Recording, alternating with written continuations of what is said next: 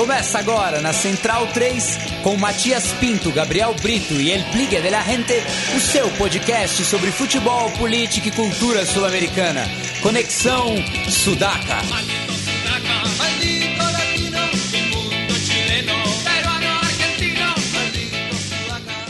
Buenas ouvintes da Central 3, está começando mais uma edição do Conexão Sudaca, ocupando e resistindo na sua placa de áudio. Meu nome é Matias Pinto e não, não estou com meus companheiros de batalha por diversos motivos, né? Agenda complicada essa semana. Estou solito aqui no estúdio Manuel Garrincha dos Santos, mas estou falando diretamente de Porto Alegre com ele, Flaco Amarelo, já que o Boca Juniors visitou São Paulo essa semana, nada mais apropriado do que chamar o responsável pelo blog República de la Boca. Tudo bom, Flaco? Tudo bem, Mati? É um prazer é, participar do programa mais uma vez. É, vou tentar substituir à altura os, os craques que não estão presentes. É um pouco complicado, confesso, porque entendem muito, mas vou tentar dar o melhor de mim. Que é o erros não vão faltar. que é isso, Flaco está sempre aí acompanhando tudo do futebol sul-americano, também sempre de olho nos grandes jogos no, do final de semana. É, e teve a, a, mirada assim, né, do, do torcedor nessa última quarta-feira, quando o Boca Juniors voltou à zona oeste de São Paulo, ali na rua Turiaçu, que agora passou a ser chamada de Palestra Itália, é, já que o Boca voltou a, a enfrentar o, a Sociedade Esportiva Palmeiras num jogo oficial, né? Teve aquele último jogo do antigo Parque Antártica, é, mas em, em, jogos oficiais, o último enf enfrentamento entre o Verdão e o Chenense foi pela semifinal de 2001 da Libertadores, que a gente também vai recuperar nessa edição. Mas falando é, especificamente do jogo dessa última quarta, Flaco, como, qual foi a sua impressão, assim, principalmente é, essa diferença né, do, do, do estádio, você teve presente há, perdão, há 17 anos atrás, naquela ocasião. Queria que você comentasse um pouco dessa sua volta a São Paulo, que você morou bastante tempo também aqui na capital paulista. Sim, é, eu morei 18 anos em São Paulo, a maior parte da minha vida, na verdade, foi, foi onde eu mais vivi. Uh, foi uma experiência diferente porque o estádio não, realmente não tem mais nada a ver. Uh, é completamente diferente, até mesmo a experiência de, de localização, de, de tudo. Uh, e, e, foi uma experiência de jogo, não sei se tão agradável. Na verdade, eu viajo ou vou de visitante em jogos da Libertadores há, há, bastante tempo, pelo menos desde a minha adolescência, até com meu pai na época. E e dessa vez, quando eu, o sorteio, curiosamente, todo mundo às vezes quer pegar um, um time um pouco mais fraco. E eu torci muito para que o Boca pegasse o Palmeiras, porque era o mais possível por, por chaveamento, não, não era cabeça de chave, porque é, eu queria era ver o Boca jogar, não importa que fosse contra um, um adversário forte como é o Palmeiras, né? Uh, e assim que saiu o sorteio, eu comprei a passagem, não tinha ingresso, não tinha nada, inclusive eu fui para São Paulo e ainda não tinha entrada. Foi uma, uma jornada na quarta-feira durante o dia todo para eu conseguir uma entrada. Foi um tema muito complicado. O Boca deixa muito a desejar para os torcedores nesse, nesse aspecto. Uh, e a experiência passa principalmente uh, por um lado negativo, como eu, eu, escrevi no meu blog, no post, uh, porque eu acho que aquele, aquele acrílico com a rede que colocaram, por mais que possam me dar motivos nobres eu nunca vou concordar. Uh, já, não, já não podíamos entrar com bumbos, uh, com trapos, com nada. E aquilo era como se assistir o jogo de um aquário. Não, não, não faz nenhum sentido para mim. E além de uh, aquilo abafar o som da torcida, a gente não, não poder de fato fazer uma festa, os, os ferros que, que separam né, aqueles quadrados de, de, de acrílico eles deixavam a visão péssima para ver o jogo. Você tinha que se movimentar o corpo e a cabeça em todas as direções conforme a bola ia para um lado ou ia para o outro. E quando se paga 200 reais para não se conseguir ver um jogo decentemente, para que serve um estádio lindo, moderno, com todas essas coisas que, que a FIFA pede? Então, para mim, não faz muito sentido. Uh, a gente perde a festa e a visão do jogo como experiência de consumidor, como dizem, eu não concordo, mas é o que dizem, também foi, foi bastante ruim. Foi, de fato, a minha pior experiência uh, dentro de um estádio de futebol para ver um, um, jogo. Confesso que foi a pior. E, e foi tão terrível, já se preparavam para isso, e quando nós estávamos do lado de fora fazendo festa e cantando e bebendo, o cônsul argentino em São Paulo, o senhor Marcelo, uh, foi lá fora e não, não sei por que me procurou uh, para que eu ajudasse a falar com outros torcedores explicando os motivos de terem feito aquilo. Uh, já fui muitos jogos do Boca em muitos lugares e confesso que nunca vi algo do tipo acontecer. O cônsul se deslocar um jogo de futebol. Tinham outras, outras, outros ingredientes, foi a volta do Liceu numa viagem, né, o, o estava lá e isso podia tornar um pouco mais tensa a situação, mas de fato, como experiência, eu posso até contar em mais detalhes tudo o que aconteceu, foi a pior experiência dentro de um estádio de futebol. É, e do outro lado, né, é, por todos os acontecimentos é, que permearam essa semana, né, por conta da decisão do Campeonato Paulista, como estava o, o, clima é, dos mandantes, né, pelo menos da, da televisão, é, parecia né, que o baque foi muito grande ali para o lado do Palmeiras. É, o jogo foi até mais nervoso do que deveria, né? Afinal, é a terceira rodada né, da, da fase de grupos, mas o, o, o, Palmeiras parece que não tinha desligado ainda a chave é, do último domingo. Então queria que você também desse o, o seu relato sobre esse aspecto. Hum, é, não tenha dúvida que isso ia afetar o, o time do Palmeiras e, e, a torcida do Palmeiras. Era como se Imagina se o jogo fosse na, na mesma semana que o Boca perdeu a Supercopa pro River. Isso possivelmente também afetaria o Boca. Uh, o, o, ponto é, em campo deu para ver essa tensão. Uh, não que o Palmeiras tenha jogado o Boca eh, se postou muito bem, mas o Palmeiras de fato estava nervoso, mas a torcida uh, eu, eu, não é difícil para mim dizer se a torcida estava nervosa. Acredito que sim. Mas uh, até isso, aquele acrílico me parece que atrapalhou. Eu não sei se a torcida do Palmeiras cantou muito durante o jogo ou pouco. Porque nós cantávamos e não, não se ouvia nada do lado de fora. Eu escutei a torcida do Palmeiras de fato duas ou três vezes. E é bem possível que a torcida do Palmeiras diga a mesma coisa, que não escutou a torcida do Boca em nenhum momento e que a torcida do Boca não cantou, sendo que eu estava lá, nós não paramos por um minuto. Então me parece que aquilo criou um bafo, tirou completamente a atmosfera do, do jogo. Eu basicamente escutei a torcida do Palmeiras no gol e depois cantando, creio que só duas vezes.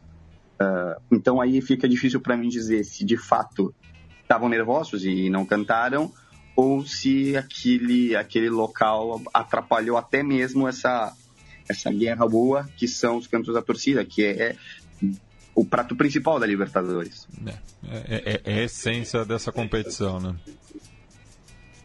Sem dúvida. É, eu acho até que querem tanto vendê-la como um produto bom. Uh, se você quer vender a Libertadores como um produto bom, apoia nas torcidas. Porque querem que os europeus assistam, que gostem, que é, haja investimento. Uh, vamos ser sinceros, a Champions League é o que é porque ela tem os craques porque os jogos são bons. Nós não temos os craques aqui e nós não temos mais dinheiro para ter os craques aqui. E os europeus ficam extremamente admirados com a festa. É, de fato, os torcedores europeus são apaixonados pelas festas que os, que os suracas conseguem fazer. Então, invistam na festa, porque esse é o produto que, até se quiserem lucrar com isso, dessa forma que eles vão conseguir. Então, para mim, estão indo num caminho muito, muito errado, tanto como festa, como futebol para o povo, mas também como negócio. Para mim, estão indo muito mal. E falando do, do bola e campo, é, te surpreendeu a, a, postura do Boca, né, de, de buscar o empate, né? É, deixava as ações para o Palmeiras, ou você imaginava que o Melício Esqueloto ia colocar o time mais para frente para tentar buscar a vitória, já que o Boca é, era o vice-líder no começo dessa rodada? Eu acho que o Guilherme pensou um pouco como os torcedores pensavam. Eu mesmo encontrei os meus amigos lá e eu falava, eu firmo o um empate agora, antes de começar. O, o ponto pro Boca era, era excelente. O Boca ainda tem dois jogos para fazer em casa. Era um time forte, é o plantel mais rico da América do Sul. Não temos o que falar. E o Guilherme sabia disso, sabia que era perigoso. Uh, o que o Guilherme fez foi plantar bem a equipe e não dá, não muito espaço. O Guilherme entendeu que o 0 a 0 era um bom resultado. E a verdade é que me parece que o próprio Palmeiras e o próprio Roger entenderam que também não seria um mau resultado, porque continuaria como o primeiro do grupo, com sete pontos. Depois da vitória com o Junior, 3 a 0 fora, o Palmeiras já se colocou numa posição confortável. Então, o empate me parecia que era bom negócio para os dois e nenhum deles queria arriscar esse ponto, perder esse ponto. Uh, valia mais se assegurar um ponto do que correr risco de, por três, não ficar com nenhum. Isso é o que me pareceu, uh, vendo nas duas equipes, no, na, nos jogadores. O Palmeiras levava um perigo ou outro quando a bola caía no, no Queno. O Boca apelava um pouco para a velocidade do Pavon. O Ábila tentando fazer ali o, uma parede, né, fazendo um pivô. Para mim não foi muito mais do, do que isso e me parece que os dois estavam bem satisfeitos. Tanto que quando o Boca fez, o Palmeiras fez 1 a 0 todo gente viu que era um resultado injusto. Era bastante injusto qualquer um sair com a vitória.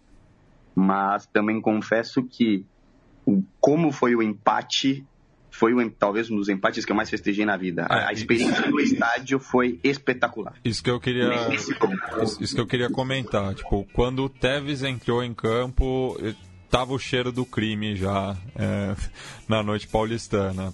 parecia que o, o, o, gol ia sair justamente dos pés dele. Lembrando que na passagem dele pelo Corinthians ele nunca perdeu pro, pro Palmeiras.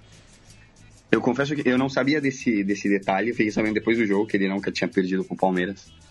Uh, o é um, talvez um predestinado, ele, todo mundo sabe que já não é o mesmo, que falha muito hoje, não é o mesmo jogador.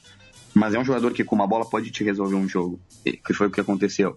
Apesar de 90% do mérito talvez ter sido do, do passe do Fabra e o Pavão pela esquerda. Mas a verdade é que coroou foi pelo menos um, um presente para uma experiência de jogo ruim que a gente estava tendo. E depois o, o estádio explodiu quando o Palmeiras fez o gol no finalzinho.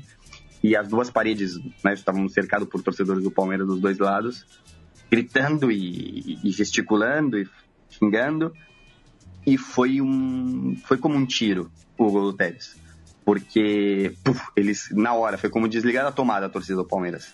E a torcida do Boca foi uma explosão que muito inesperada, principalmente porque, da onde nós estávamos, a bola bate no travessão, bate no chão e, e, a gente ficou ali por um segundo, não parecia que era gol, a gente não sabia. De fato, eu conversei com os outros e todos festejaram gol quando, de fato, os jogadores do Boca correram e se juntaram, porque aí vimos que, que, que foi gol mesmo. Então, assim, foi 90 minutos de futebol e um segundo de glória. E falando desse plantel do Boca, Flaco, é, muito tem se discutido na, na imprensa argentina, né? Da, do, dos colombianos, é, do, do, dos jogadores formados é, em, em, La Boca, do, dos que vieram de fora. Eu queria que você comentasse um pouco como está é, o, o, o, espírito desse, desse plantel, que olhando de fora parece que está bastante rachado, é, apesar de, de, liderar a Superliga com folga, está numa situação tranquila na Libertadores, mas eu queria que você comentasse o que dá para esperar é, dos comandados do, dos irmãos Esqueloto. É, eu costumo defender muito como torcedor o Boca. Uh, e defendo porque a imprensa faz um, um papel muitas vezes sujo para mim na Argentina. Uh, o Boca vende, uma crise no Boca vende, ficam. Porque se, se pegassem e dissessem que é uma crise só, não. Se você lê bastante, acompanha as notícias, a cada mês buscam um assunto novo para encontrar uma crise no Boca. Então isso me, me mostra como é, parece que tentam implantar uma crise em um assunto diferente, porque vende. Uh, o Boca tem de fato um plantel forte, Uh, ninguém fica quase 500 dias ponteiro, sendo bicampeão argentino, invicto na Libertadores no momento, se não fosse forte. O Boca é o time que tem mais vitórias no, na Superliga, o que até outro dia tinha menos derrotas, não sei se ainda é, é o que mais faz gol. A defesa, que é tão criticada, é uma das melhores defesas. Então, assim, os números contrariam o Boca, ou, desculpa, contrariam a, a imprensa muitas vezes. É um pouco como aquela entrevista do, do Roman, acho que você vai lembrar bem disso, que falaram, ah, o Boca joga mal, e ele falou, porque joga mal, tem sorte? Ele falou, você acha que tem sorte? Ele falou, o periodista falou, sim, ele falou, faz 40 jogos que nós temos sorte. Somos os últimos campeões, os líderes e estamos na semifinal da Libertadores, que era a situação em, em 2012. Então me parece um pouco isso. tentam encontrar uh, alguma crise ou um motivo para que o Boca não esteja bem. O Boca pode jogar melhor? Acho que sim. Eu espero que jogue melhor e acho que pode jogar melhor. Mas de fato, o, o Boca perdeu muito com as lesões do Gago e do Benedetto. É, é indiscutível. Um jogador que te garantia a quantidade de gols que o Benedetto garantia e o futebol que o Gago te garante é quase insubstituível. Então é natural que, que tenha uma caída. Na verdade, o, o que eu tenho dito é: o Boca se tornar bicampeão da Superliga e passar da primeira fase da Libertadores sem os dois mostra a força do plantel. O que eu espero é que depois do Mundial, no segundo semestre, o Boca consiga dar um passo a mais, jogar um pouco mais. Isso de fato eu espero na volta deles. E pensando nesse final de semana, que tem um duelo difícil aí contra o Independiente em Avejaneda, né? Fechando a rodada de domingo às 8 da noite. Independente no momento é o atual quinto colocado da Superliga. É, e o Boca agora tem é, a ameaça né, do, do Godoy Cruz, que conseguiu uma boa vitória diante do São Lourenço é, no, na última rodada, né, por 5 a 0 ali no, no Evo Gassômetro. É, qual que é o, o, o planejamento aí para essa reta final da Superliga? Eu acho que o Boca agora tem que, tem que ser inteligente, uh, porque a Superliga, eu não digo que está garantida, mas uh, o Boca tem que, tem que fazer algo muito errado para perder de fato, mesmo que existam outras equipes como o Cruz, Tacheres, que estão numa fase muito boa. O São Lourenço, apesar de uma derrota inesperada e pesada, 5 a 0 para o Godoy Cruz na última, na última rodada, é um time equilibrado, digamos assim, que vem uh, pelos primeiros pelos primeiros postos ali desde o começo da Superliga, praticamente. Uh, do jogo do Independente em si, eu vou falar a mesma coisa que eu falei do jogo do Palmeiras. Eu firmo um empate. Uh, o Boca deve, é bem possível que rode alguns jogadores, talvez o Fábio não jogue, jogue o Massa, talvez jogue o Bom na frente. E é um clássico, vai ser difícil. O Independente é um time que, que apesar de, de ter tido um, uma baixa um pouco agora, acho que não é o mesmo time que ganhou a Sul-Americana, que, que jogou bem a Recopa contra o Grêmio, um pouco irregular nesse momento. Mas eu acho que o Independente vai jogar porque também briga pela classificação para Libertadores, então vai ser um jogo muito complicado. Não acho que o Boca vai, ganhar esse jogo. Uh, e aí é um problema, porque se não ganha, precisa torcer contra, contra os outros times, porque se ele perde e o Godoy Cruz ganha, a diferença cai para quatro pontos e, e aí possa ligar um alerta e, e isso pode não fazer bem. Mas de fato, eu acho que. O, não posso dizer que o Boca é campeão, porque não, não costumo festejar antes, mas o Boca tem obrigação de vencer essa Superliga, mesmo que rode o plantel, porque tem que botar a força toda na Libertadores. E quanto antes conseguir a classificação na Libertadores, melhor. E o jogo com o Palmeiras na volta também já, já tá aí, não falta muito para jogar. E esse jogo com o Palmeiras, eu já não firmo um empate, eu acho que tem que ganhar. Sim, é, é o, a agenda do Boca agora, né? É, recebe o Palmeiras daqui a duas semanas vai a Barranquilha na, na rodada seguinte e fecha sua participação recebendo a Aliança Lima. É, dependendo do, dos resultados, os peruanos podem até chegar eliminados lá em La Ribeira. Mas lembrando também que agora a, a Libertadores também dá uma vaga para Sul-Americana para os terceiros colocados, então tem sempre algo por, por jogar, né? É, falando agora do, dos demais jogos né, da, da Sul-Americana, já que eu citei, tivemos três duelos entre brasileiros e argentinos, além desse jogo entre Palmeiras e Boca Juniors. É, começar pelo Atlético Mineiro, é, que justamente visitou o São Lourenço. As duas equipes tiveram um final de semana para ser esquecido. Né? O Atlético perdeu o título estadual para o seu maior rival depois de é, ter uma vantagem de dois gols, né, que acabou sendo é, revertida pelo Cruzeiro, enquanto que o São Lourenço, como já dito, perdeu em casa para o Godoy Cruz e praticamente se despediu da disputa do título na Argentina. Você é, chegou a acompanhar a repercussão desse jogo? Confesso que a, a minha quarta-feira não foi de futebol, foi de boca, Martin.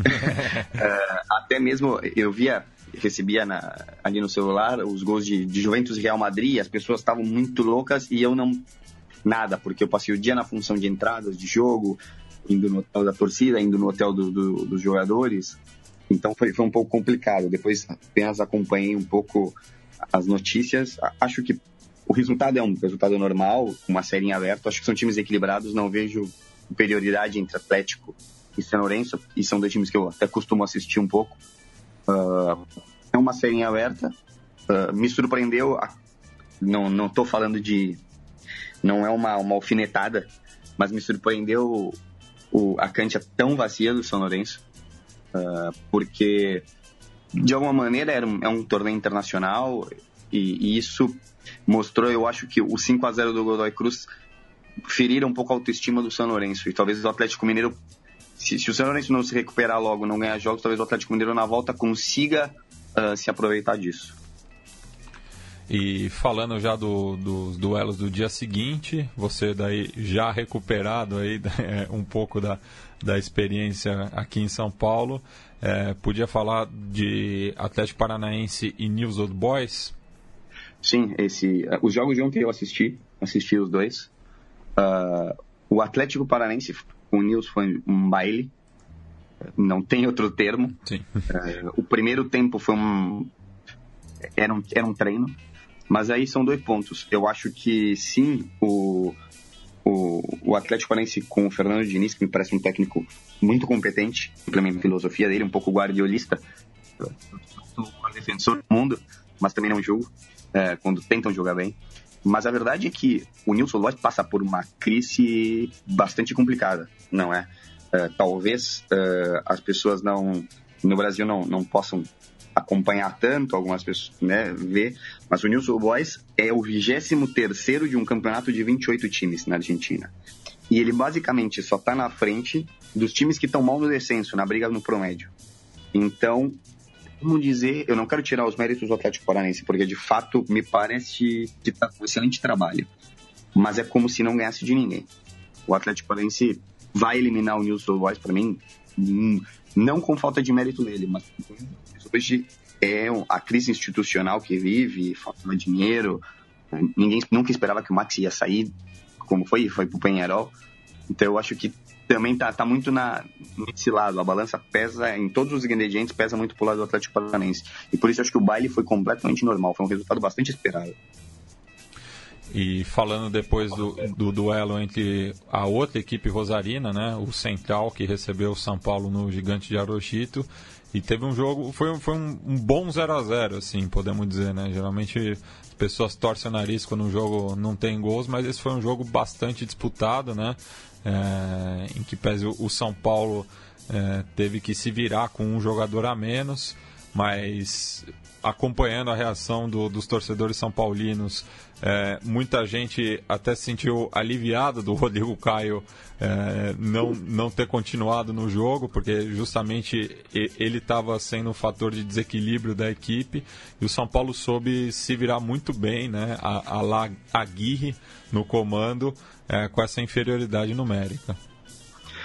É, é, desse jogo, antes de mais nada, é, eu, eu confesso que vi um pouco da, das cenas que, de racismo da torcida do Rosário Central e aquilo é um, um, absurdo. Eu acho que não tem nada a ver com isso que a gente prega de futebol do povo, de um futebol popular, da festa da torcida. Isso não tem absolutamente nada a ver. Uh, o racismo não, para mim não existe, não tem que entrar. Não é que não tem que entrar no futebol, não tem que entrar na sociedade. Isso é uma coisa que não tem que ter. Então eu espero, antes de mais nada, que a Comebol de fato tome as providências necessárias eu lembro quando o Boca foi expulso da Libertadores com a história do Garpimenta, que eu disse, eu não acho errado o Boca ser expulso, mas eu acho errado porque o Boca vai ser bode expiatório, porque o Boca vende. Ah, na Europa foi a notícia, foi o Boca, nossa, o Boca, suspenderam o Boca. Talvez outros times não sejam tanto notícia e por isso não são punidos da mesma forma. O Ebol tem que ser mais pesada nesse tipo de coisa. Uh, é, é inaceitável que um sinalizador cause mais punição que um racismo. Isso para mim é absolutamente inaceitável. Falando do jogo, o Central foi um, é um time que começou mal essa temporada na Superliga. Ele também não começou bem. E é um time que veio evoluindo um pouco.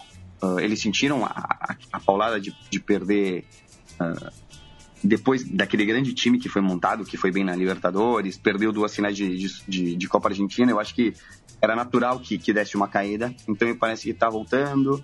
Tem jogadores como o Sam Pedri, que são bons jogadores, que podem decidir. E o São Paulo vive numa crise que eu não preciso falar, você sabe melhor do que ninguém, mas que, desculpa, é uma camiseta que vai jogar sempre. Se eu jogasse hoje o Boca contra o São Paulo na Libertadores, eu acho que o Boca ganharia do São Paulo, acho. Respeitaria o São Paulo? Absolutamente. E, e o Aguirre é um técnico que eu gosto muito.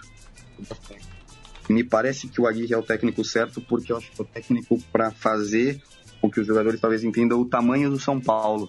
Uh, o São Paulo na Sul-Americana, se olharem, ah, o São Paulo tem time para ganhar a Sul-Americana? Talvez. Camisa, absolutamente. Talvez mais que todos os outros. Então eu acho que isso também. Muita gente diz que não, para mim sim, entra em campo. Uh, não disse que o São Paulo vai se classificar, porque seria normal no Morumbi o empate 1 a 1 e pelo gol fora de casa o Central classificar. Como aconteceu acho... ano passado com o Defensa e Justiça. Exatamente. Uh, mas o que eu acho é que o São Paulo talvez pode ser uma boa o Aguirre, porque eu acho que o Aguirre talvez faça os jogadores entenderem o tamanho do São Paulo, porque muitas vezes os jogadores não, não estão prontos para jogar num clube pelo momento que, que ele atravessa. E aqui em Porto Alegre eu vi isso, porque curiosamente eu vim morar aqui, foi depois que eu vim morar aqui, o Grêmio passou a, a ganhar títulos, e é verdade, o padrão de jogo era do Roger.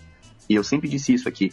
O que me pareceu foi que o, o, Renato, quando assumiu o Grêmio, ele fez os jogadores entenderem que o Grêmio era grande. Que o Grêmio não era só aquele time que estava na fila de títulos, que passava algumas vergonhas.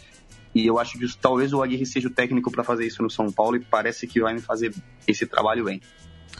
É, Flaco, eu queria falar de um, de um outro personagem do, do, futebol argentino que conquistou uma torcida aqui no Brasil, no caso o Joel Carli.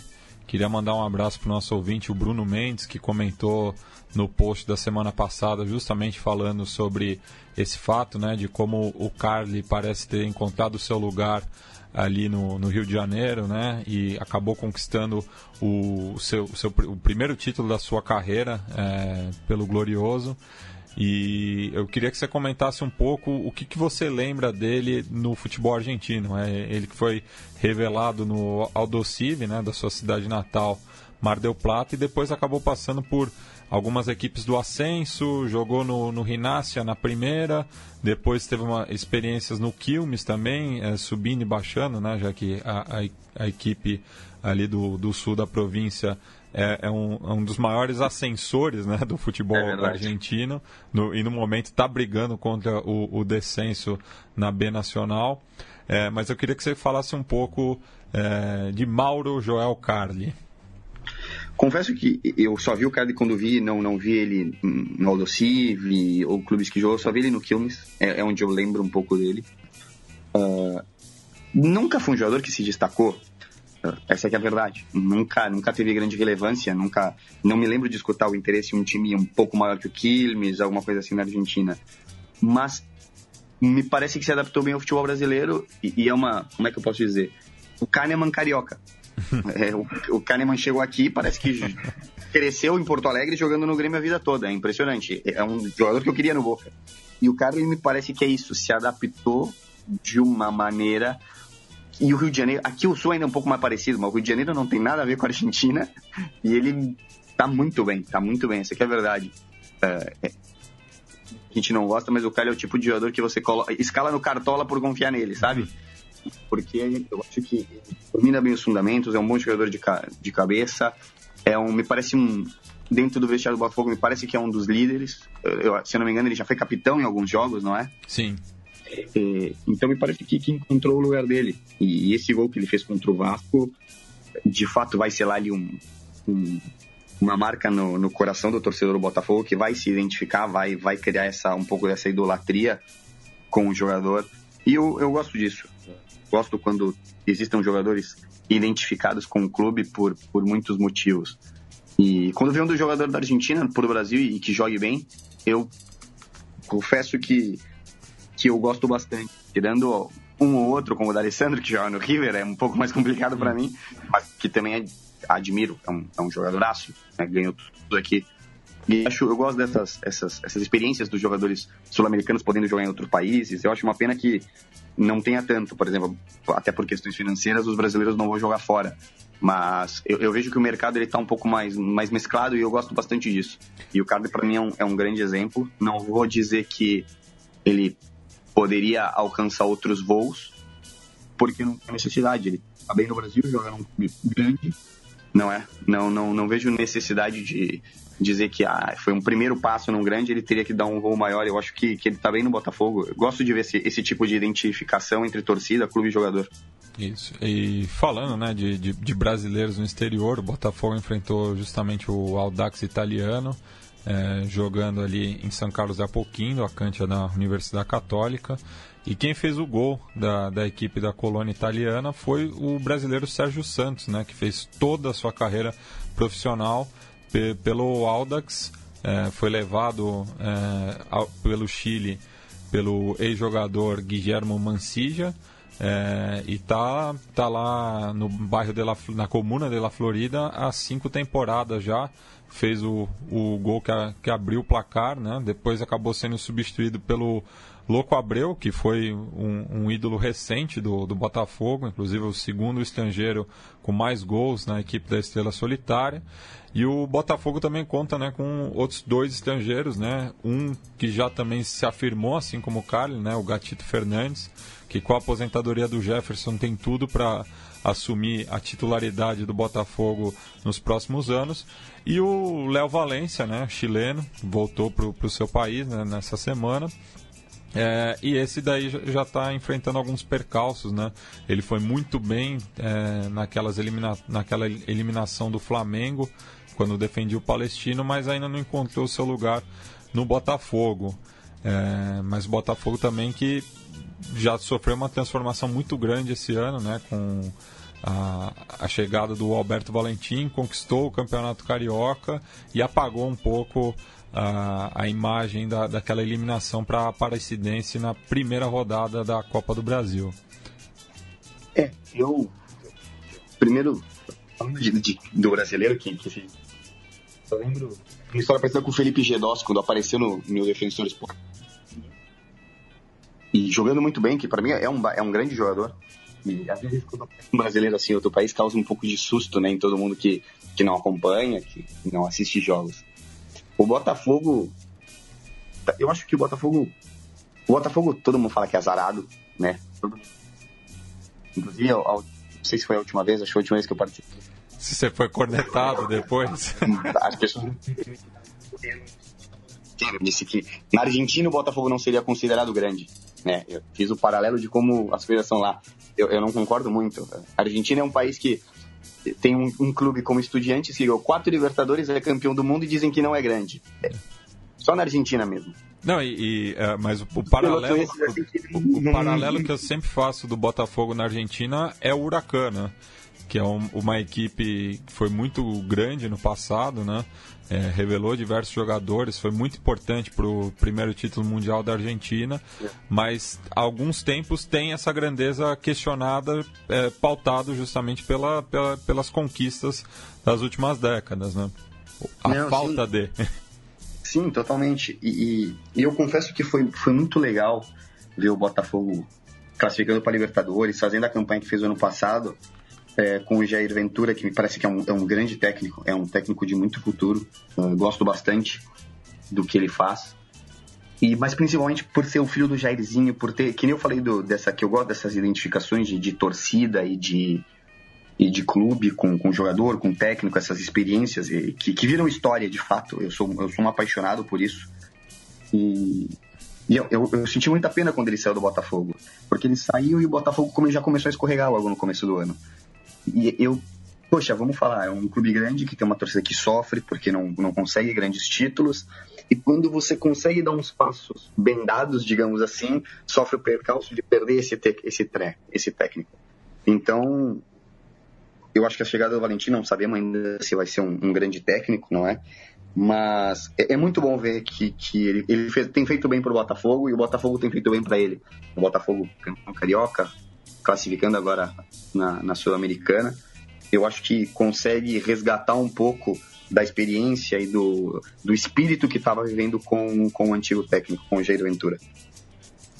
Pois é, e só fechando aqui na a participação dos brasileiros nessa semana de Sul-Americana, é, tivemos o, o, encontro, o duelo bastante aleatório né, do Blooming com Bahia ali em Santa Cruz de la Sierra, então não tem nem a desculpa né, da, da altitude. A equipe do Guto Ferreira atual campeã baiana, foi derrotada por 1 a 0, gol do Leonardo Vaca, enquanto que o, o Fluminense também recebeu o Nacional de Potosí no Maracanã, público muito ruim é, ali no antigo maior do mundo é, e quem foi também reclamou bastante da atuação apesar da vitória por 3 a 0 ali dos garotos de Xerém, né? O, o Fluminense passa por uma reformulação muito grande, perdeu a grande maioria dos seus é, destaques no, nas últimas temporadas, é, teve só algum assim, um jogador mais identificado com o clube é, de titular, né? Ele que fez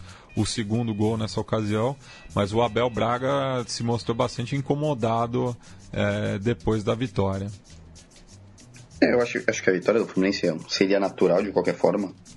Jogou contra um Nacional de Potosí que é fraco, e, mas o Fluminense fez o que tinha que fazer. Um resultado importante. Foi o primeiro jogo, se não me engano, né? Sim porque Potosí é, é altíssimo.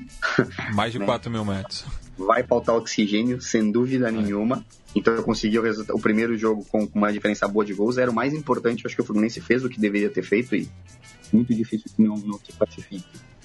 Uh, e o Bahia, uh, acho que tem tudo para classificar no jogo de volta. O Blooming não, não é uma equipe forte.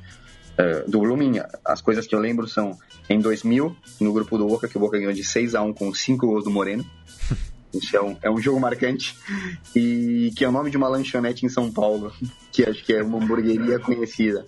É, tô, não, não tô tirando sarro do clube, mas assim, não, não, não, não acredito que faça nada de relevante. O Bahia tem, tem tudo para que tem se adaptado bem na volta da Série A, acho que tem, tem conseguido bons jogadores, feito um bom trabalho, uma recuperação financeira que fez recentemente, se eu não me engano, não é? Com, com troca de presidência, de diretoria. Os brasileiros acho que estão muito bem postulados aí nessa, nessa Sul-Americana. E acho que o Flamengo ano passado, chegando na final, mesmo que tenha perdido, eh, pode ter reacendido um pouco essa coisa dos brasileiros, porque eu nunca vou entender os brasileiros que falavam que ah, a Sul-Americana não vale nada, a Sul-Americana é uma, é uma bobagem, o que importa é a Libertadores. Eu acho que eh, se tá jogando, vale. Pra mim Sim. não tem muito. É que nem o campeonato estadual. Ah, o campeonato estadual não vale nada. Eu tudo bem, ele pode valer menos que os outros, mas como é que você explica hoje para um palmeirense ou para um corintiano, independente o que está festejando ou o que está chorando, que não vale nada? Se tem essa discussão é porque vale bastante. Então a Sul-Americana vale bastante e acho que os brasileiros talvez esse ano, com a campanha do Flamengo no passado, sentiram que, poxa, aí, era um título, era um bom título para se ganhar, não é? Aposto que a torcida do Flamengo queria muito ter ganho a Sul-Americana. Então me parece que ele está indo um pouco mais por esse caminho, o que eu acho bastante interessante. Sim.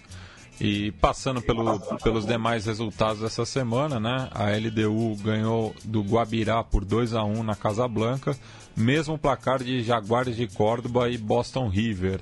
É esse também outro duelo bastante aleatório, né? Isso é uma coisa que a gente é, reclama um pouco de, desse inchaço da Sul-Americana, né? Muitas equipes é, que vão fazer apenas figuração, né? O Deportivo Cali ganhou bem do Danúbio por 3 a 0 ali em Palma Seca. E outra equipe boliviana, eh, perdão, outra equipe colombiana que é, esteve em campo essa semana foi o Independente Medellín, que perdeu por 2 a 0 na sua visita ao Sol de América, o único jogo pendente da, da Sul-Americana. Lembrando que já temos várias equipes classificadas, né? Só repassando aqui Deportivo Cuenca, Rampla Júniors, Colón de Santa Fé, Nacional Querido, Esporte Huancayo, é, Defensa e Justiça, Cerro de Montevidéu, General Dias, Lanús, El Nacional e Caracas já carimbaram seu passaporte para a próxima fase e temos ainda pendente, vai ser o primeiro jogo semana que vem, é, na quarta-feira, dia 18, a visita do Deportes Temuco ao Estudiantes de Mérida. É, e agora, passando né, a volta dos jogos dos clubes brasileiros, vai ser apenas em maio, né, na segunda semana de maio.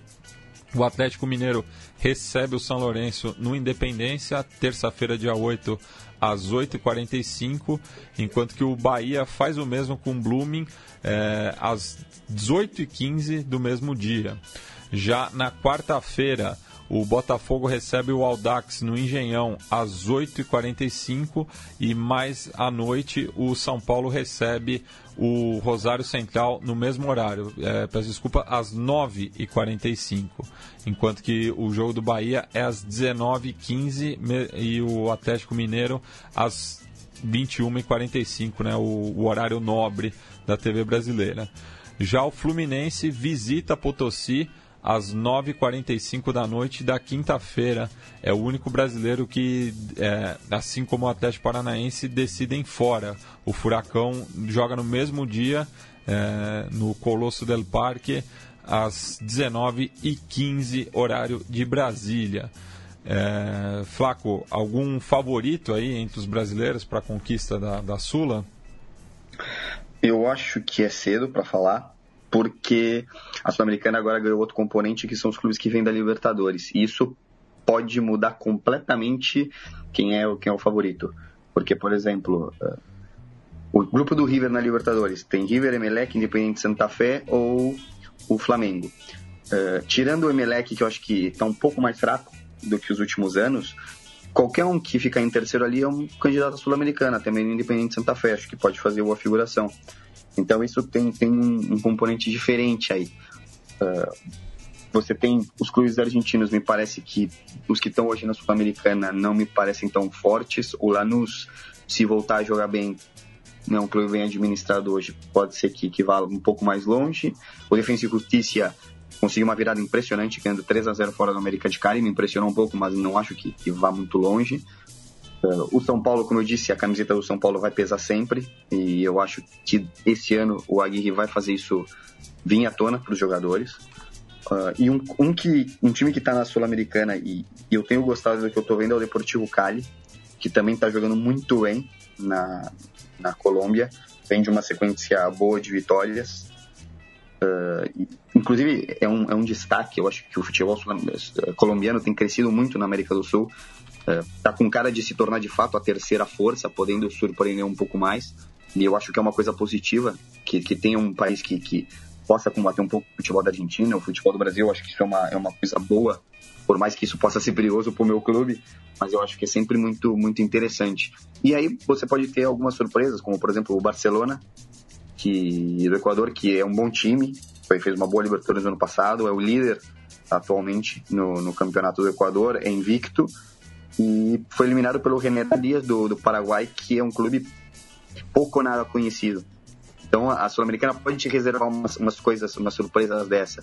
Mas eu acho que de fato a gente teria que esperar acabar a primeira fase da Libertadores para começar a apontar favoritos. Bueno, e eu, agora eu vou, vou pedir para você, Flaco, apontar um favorito na sua escolha. Assim, se você pudesse escolher um desses três clássicos para assistir nesse final de semana, é, qual que teria sua atenção, né? Já que teremos clássico no Vale del Cauca entre o América e o Deportivo Cali, temos o super clássico chileno é, entre a Universidade de Chile e o Colo-Colo e para fechar temos o clássico capitalino em Quito entre o El Nacional e a LDU. Eu, eu sou um, um apaixonado por clássicos esse fim de semana eu até tuitei que a gente vai ter clássicos no mundo todo. Tem o Rangers Celtic na Escócia, tem o Estrela Vermelha Partizan também na, na Sérvia, que são torcidas impressionantes. Tem, vão ter muitos bons clássicos lá de Roma, e eu sou um apaixonado por clássicos. Mas dentro desses, desses três, eu não vi nenhum. Se eu pudesse, assim, escolhe. Você vai ter a experiência de poder ver no estádio. Eu acho que eu, que eu escolheria o Universidade de Chile e Colo-Colo, porque são de fato as duas torcidas de, de massa do país. Não é. América de Cali e Portugal me interessa muito, me interessa bastante, principalmente por tanto tempo que o América de Cali ficou, ficou fora da primeira divisão, então os clássicos eles, eles vão ser mais quentes no começo, porque ficaram muito tempo sem jogar, mas eu acho que eu, eu ficaria com, com o clássico do Chile. Bem, e só repassando, eu também, eu acho que nesses citados aí é um que me interessa bastante. Eu estive recentemente em Santiago, assisti o, o outro clássico do Colo-Colo contra a Universidade Católica. Foi bastante interessante até por, é, vivendo aqui em São Paulo, não saber mais o que é um, um clássico com a torcida visitante, então foi é, bastante salutar, né? Ver ali aqueles 5, 10% é, espremido no canto, mesmo assim já, já é muito melhor do que nada. É, e repassando a, a tabela da Libertadores na semana que vem, as atividades começam na terça-feira, dia 17, com o defensor recebendo Monagas no Luiz Franzini às 19h15, enquanto que o outro jogo do grupo, o Grêmio visita o Cerro Portenho às 9h30 da noite, mesmo horário de Milionários e Deportivo Lara no El Campín. Na quarta-feira, 19h15, o Atlético Tucumã, da sua província natal, visita o The Strongest em La Paz e mais adiante, o Libertar recebe o Penharol às 9h45, o Corinthians visita o Independente em Avejaneda e o Flamengo recebe o Santa Fé no Rio de Janeiro. E fechando essa próxima semana, temos um duelo interessantíssimo entre Racing e Vasco da Gama, quinta-feira às 19h15. O outro jogo do grupo é Universidade de Chile e Cruzeiro, às 9h30 no Estádio Nacional em Santiago, enquanto que o River visita o Emelec em Guayaquil às 9h30. E fechando, um duelo que interessa o Flaco é, mais do que todos, a Aliança Lima recebe o Júnior Barranquilla Daí eu não sei ainda se vai ser no Matute ou no Estádio Nacional de Lima, mas o jogo será às nove e meia da noite lá na capital peruana. É, dos citados aí também, Flaco, qual que é o jogo mais interessante na sua opinião? Olha, uh, esse grupo Racing Cruzeiro, Vasco Universidade do Chile, eu acho que como grupo é o grupo mais interessante da Libertadores. É, é daquele, daquele grupo que eu gostaria de ver todos os jogos. Eu acho que são times que, de alguma forma, todos podem classificar. Qualquer resultado vai ser normal. E os jogos têm sido, acho que, um pouco assim. A sensação tem sido essa. Então, eu acho que esse grupo é que, eu volto a dizer, eu gostaria de ver todos os jogos desse, desse grupo. E há, outra, há outros fatores, por exemplo, o Cerro Portenho tem sido bonito de ver eles jogando nesse, nesse novo estádio. E agora contra o Grêmio, vão jogar contra o campeão da Libertadores. Acho que tem tudo para ser um jogo bonito também. Uh, Boca e Palmeiras, que todo mundo esperava, não foi um grande jogo. Né? Então muitas vezes a gente pode esperar um jogo muito mais por outros aspectos que não pela, pela beleza da partida. Né? E, claro, por, por uma questão de, de grupo, eu vou ficar de olho no Aliança Lima e Junior Barranquilla para torcer por um fervorosamente por um empate. Hum, que deixa a situação bem tranquila pro, pro Boca, né? E claro, sem, sem nunca ficar deixar de estar de olho no, no Atlético Tucumán. Não por uma doble camiseta, mas por, por uma, uma questão de, de, É muito bacana ver o que, ele, o que eles estão fazendo. Conseguiram, inclusive, uma boa virada hoje contra o Gimnasia, que já coloca o Atlético Tucumán provisoriamente no, nos postos de classificação para a Sul-Americana. Então tem sido bonito de ver o que o, que o Atlético está conseguindo fazer. E eu acho que classificar seria um sonho, mas se ficar em terceiro e, e depois ir para a Sul-Americana já, já é uma experiência muito, muito boa. Bem, e vamos passar agora para o nosso quadro da memória para lembrar justamente daquela semifinal é, de 2001, quando o Boca eliminou mais uma vez o Palmeiras nas penalidades.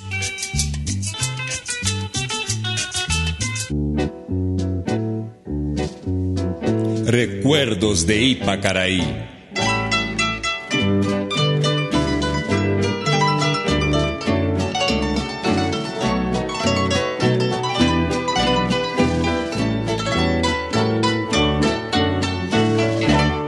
Noche tibia nos conocimos junto al lago azul de Ipacaraí.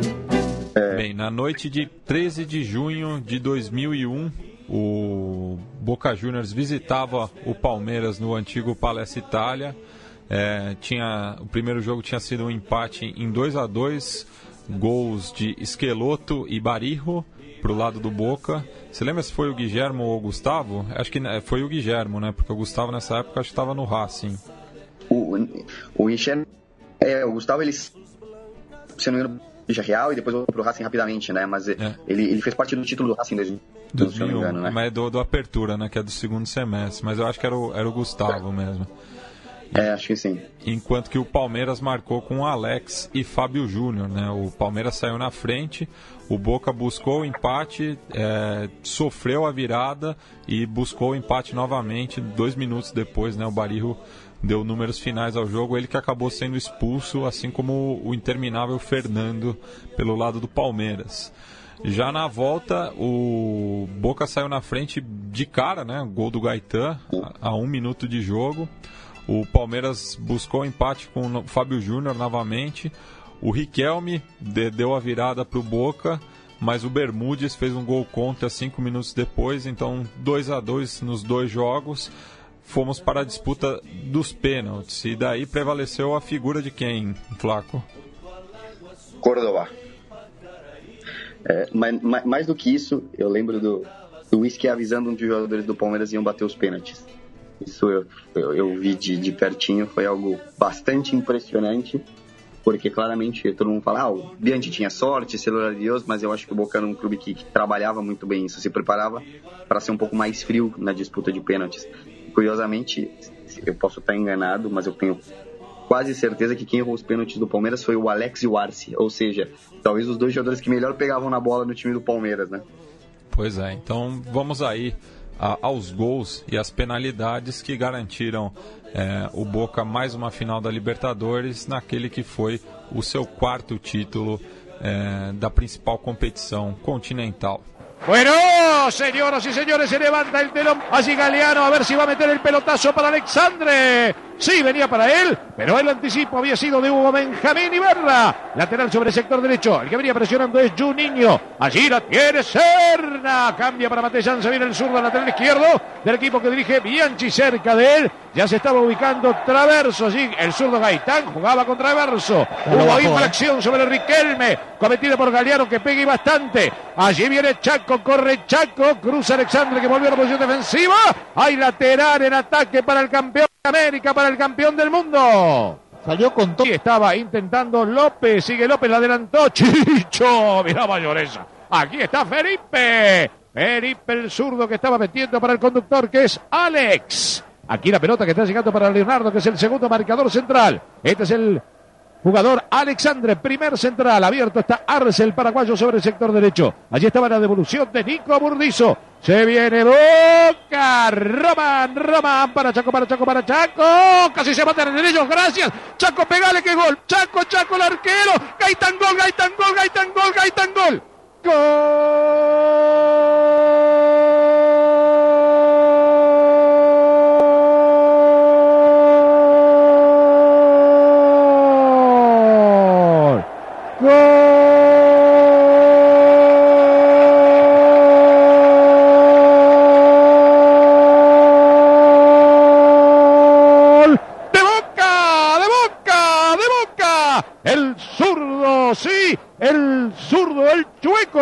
Walter Nico Gaitán. En dos minutos, Boca aquí le está ganando 1-0 el Palmeiras. Y aquí vemos cómo la pelota rechazada por el arquero después del remate de Jiménez le queda servida a Gaitán, que venía solo por la izquierda. Boca sale decidido a presionar, a que Palmeiras no pueda armar su juego, a tratar de bloquearlo y apretarlo en la mitad de la cancha y tratar naturalmente de aprovechar espacios que el mal trabajo defensivo y la distracción de Palmeiras le permitió culminar con la ventaja, con el... Pero sí aparece Román. Ahí se tira. De todas maneras, esto, bueno. Señoras y señores, miren qué jugador es Román. Román, Román, gol de Román. Gol.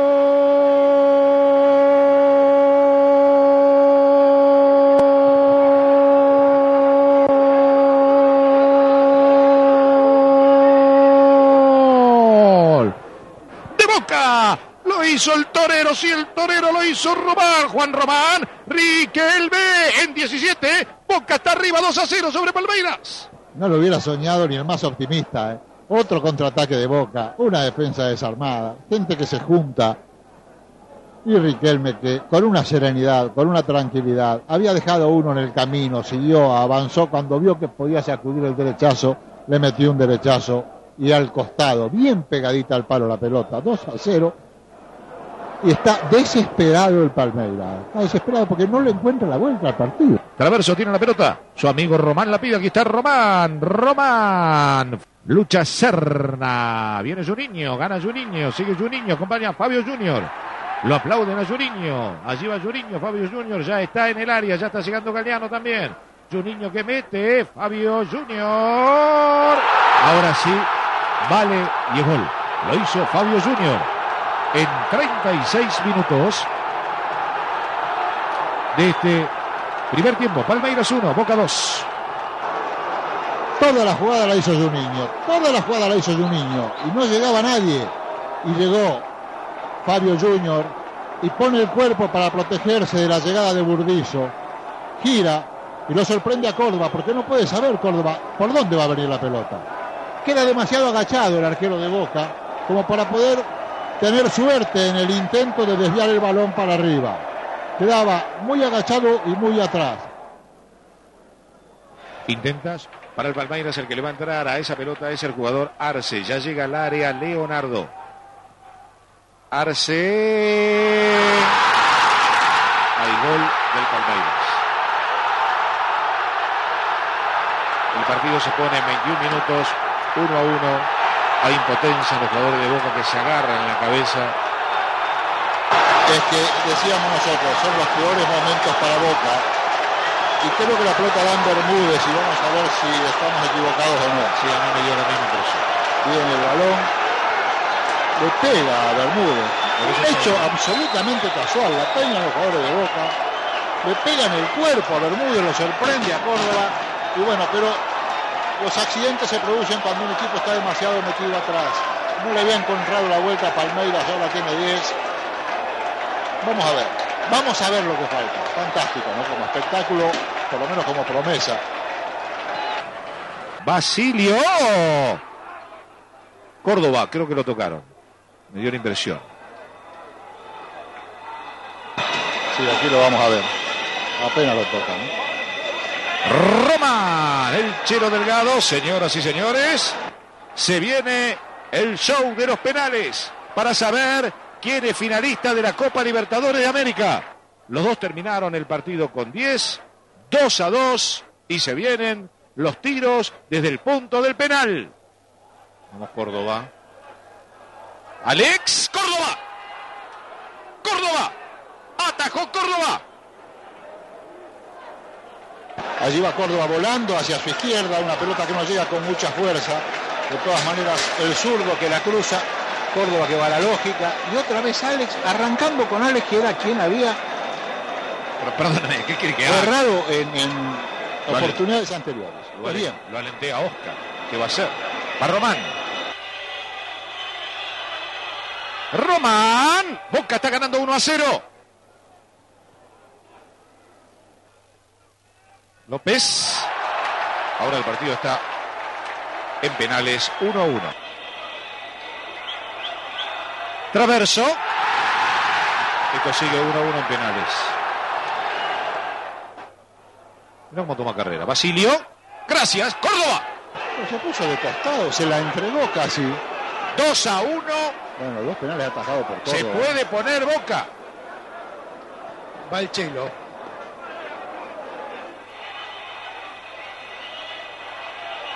Allí va. Delgador.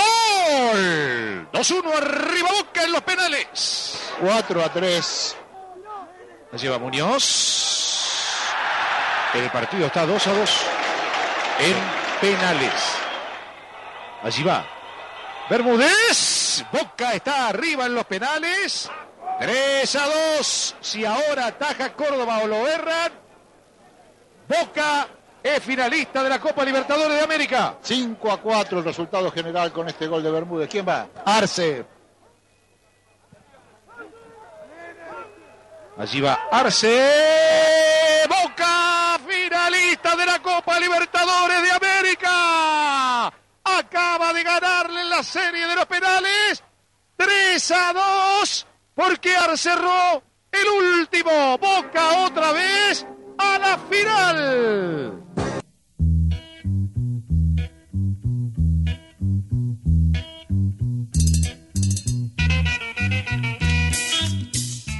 E só repassando aqui né, as escalações naquela noite, o Palmeiras foi a campo com Marcos, Arce, Alexandre, que foi expulso, Leonardo de Paula e Felipe na esquerda. Acabou sendo substituído pelo Argel.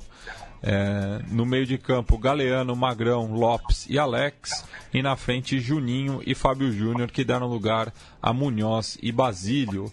Já os comandados de Carlos Bianchi foram a campo com Córdoba, Negro e Barra, Bermudes, Burdiço e Matejan, que foi expulso também. O Titi Serna, colombiano, no meio. Traverso Pinto, que deu lugar à Batalha, o maior campeão da história do Boca Juniors. E Juan Roman Riquelme. Na frente, Gaetan e Jimenez, que deu o seu lugar a Delgado. Essa foi a equipe do Boca é, nesse jogo apitado por o colombiano Oscar Ruiz. Quais são a, a, as lembranças é, de fora de campo nessa noite, Flaco? É, esse jogo eu lembro é, de ter ido, fui com meu pai, com um primo, um amigo nosso, Borteiro de, de Matadeiros, que eu já escrevi no blog sobre ele, que também era muito, muito ligado ao negócio de Chicago. É, e, e, eu me lembro que para mim era um, sempre um sonho ver o Boca. Mas, curiosamente, o, o, Boca era uma época que passava uma sensação de ser imbatível e a gente ia, ia ver o jogo do Boca como se fosse uma, uma questão de tempo né, ganhar. E a verdade é que as duas vezes que o Boca ganhou do Palmeiras foi nos pênaltis. E aquele jogo foi de mais a menos e, e voltou a ser brilhante, porque o Boca abriu 2 a 0 e parecia que estava classificado, estava não. O Palmeiras conseguiu, conseguiu buscar um empate. E, e aquilo que eu tenho é, são boas lembranças, porque é quase uma unanimidade, que aquele foi o maior jogo que o Riquelme fez na vida. De fato, foi uma coisa eu tenho na memória hoje, é, ainda muito, muito, muito lúcida, porque foi algo impressionante para mim. Uh, parecia, não parecia que era jovem, parecia que era um jogador experiente, parecia que, que, que, sabia que o Boca ia ganhar quando ele fizesse aquilo. Eu, todo mundo fala do Riquelme de 2007, mas a verdade é que em 2007 o Riquelme já era um jogador maduro, consagrado na Europa. O de 2000 ainda provava algumas coisas e foi quando ele de fato provou que ele, o que ele ia ser. E, e é muito impressionante o Boca ter eliminado o Palmeiras, abrir, feito 2 a 0 um ataque com Walter Gaetan e Chaco Jiménez. Porque teve Palermo, depois contava com com o Delgado e com o Tipe Barico, e entrou com esses dois, foi a grande dificuldade, porque jamais pensaria que o Boca poderia fazer dois gols jogando com uma dupla de ataque que não que fossem jogadores péssimos, depois até se deram muito bem no México, mas eram jogadores que não estavam no mesmo nível daquele time de fato. Bem, agradeço demais a sua presença aqui, Flaco, mais uma vez presente conosco, falando seja do Boca, da Argentina, de Tucumã, enfim, tudo concentrado aí. É, deixo espaço para você dar um, mandar um saludo aí para os seus companheiros bosteiros em São Paulo, em Porto Alegre, na Argentina, enfim, outras partes do Brasil também, e sempre fazendo aquele jabá, né?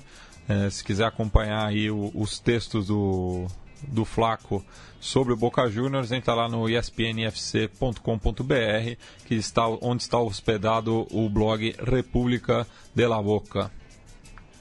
Eu que te agradeço, Mati, pelo, pelo convite, é sempre um prazer. Uh, não, não é fazendo uma, um, como é que diz, um jabá de vocês, mas vocês fazem um papel uh, fundamental em fazer um pouco dessa ponte com o futebol sul-americano, que o, o, Brasil carece muito. É um país, é, nós somos o tempo todo bombardeados por, por Champions League, por Champions League, por Messi, Cristiano Ronaldo, e às vezes falta um pouco dessa, dessa ligação com, com o que é daqui do lado, com a competição, com a valorização da Libertadores como competição, os estádios, os clubes que, que não são tão ricos, mas que têm uma história, uma história bonita. Eu acho que aqui eu já falando do, de um grande amigo, que é o, o, o Douglas Seconello, que é nosso, teve no é nosso padrinho. É, que teve no impedimento uma coisa maravilhosa com o Sol, com os outros participantes, são todos, conheço alguns deles. E eu acho que o impedimento, quando, quando parou, deixou um pouco dessa, dessa lacuna, ficou um pouco, um pouco vazio. E o Conexão Sudaca é, é o que a gente tem de melhor hoje para poder ler um pouco, para poder escutar um pouco de, de futebol sul-americano, assim como o blog do Léo, lá no, no Globo Esporte. Eu acho que, que, a gente precisa ter mais isso. E eu, eu faço o meu papel com o meu clube, mas eu gostaria que, que muitos outros é, sudacas que vivem no Brasil pudessem também ter um, ter um espaço para escrever e para falar dos seus clubes na, na, na internet. Bem, muitíssimas graças, Flaco. E a gente vai encerrar o programa com um tema que não fala necessariamente né, do, do, do, torcedor, mas tem uma. O refrão tem uma, uma frase que acho que diz muito isso de, de viajar atrás do clube, né? É, estou falando da música Quilômetros, do grupo cordobês Los Caligares, que lançou essa semana o, o DVD de 20 anos de carreira. E o refrão diz: é, Tantos quilômetros eu recorri por vós, né? Então fala bastante né, de, dessa do, do, torcedor visitante, né, correndo atrás do seu clube, como foi o seu caso nessa semana. Sim, é, foi uma é uma experiência que eu já estou um pouco acostumado, mas que eu, como eu escrevi no meu blog, é algo que eu indico para todo apaixonado por futebol. Veja um jogo pela Libertadores como como visitante pelo seu clube. É a, a experiência mais emocionante que, que existe dentro de um estádio. Bem, agradeço muito, Flaco, pela presença mais uma vez e a gente se encontra né, aí com os ouvintes do Conexão Sudaca na próxima sexta-feira. Hasta!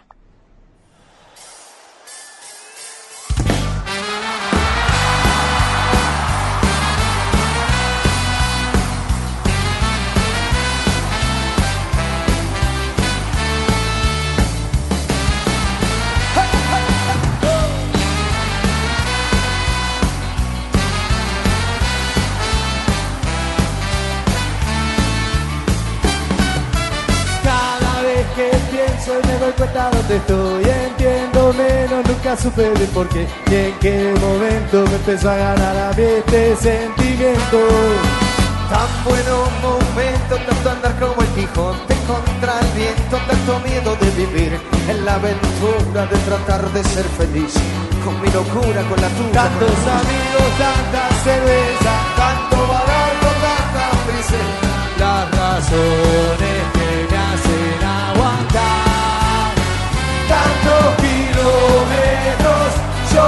tanto rigor será que todavía me hace feliz.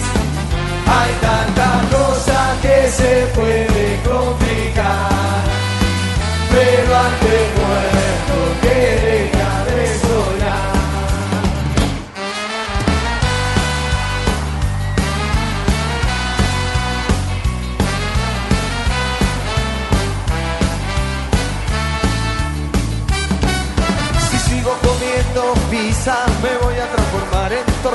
Lo mismo soy de mí que poca gente, lo importante es transmitir lo que se siente. Tantos comentarios, tanta vuelta que se dan, tanto escenario, tantas cosas salen mal, pero si aguantan es mejor hacerlo mal que no hacer nada. Solo se aprende metiendo la pata, tanto laburo, tan poca plata. Que hay gente que nunca, nunca, nunca va a entender por qué. Fuerte, tantos over.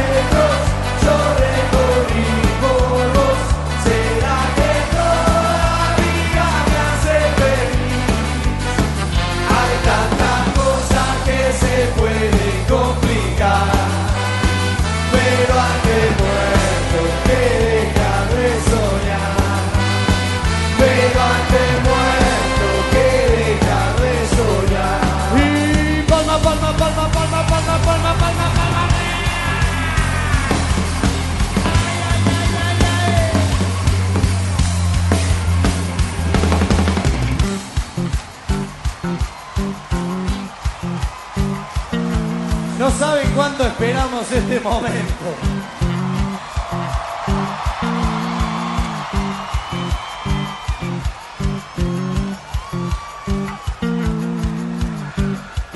Yo no quisiera hacerlos esperar tanto, pero veo muy pocas playeras afuera.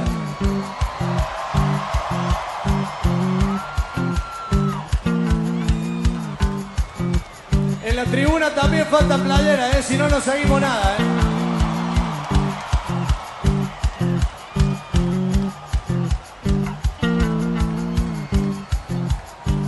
Vamos a organizar bien y me lo van a enseñar ustedes a mí y ustedes a todo aquel que vea el DVD. ¿Empezamos?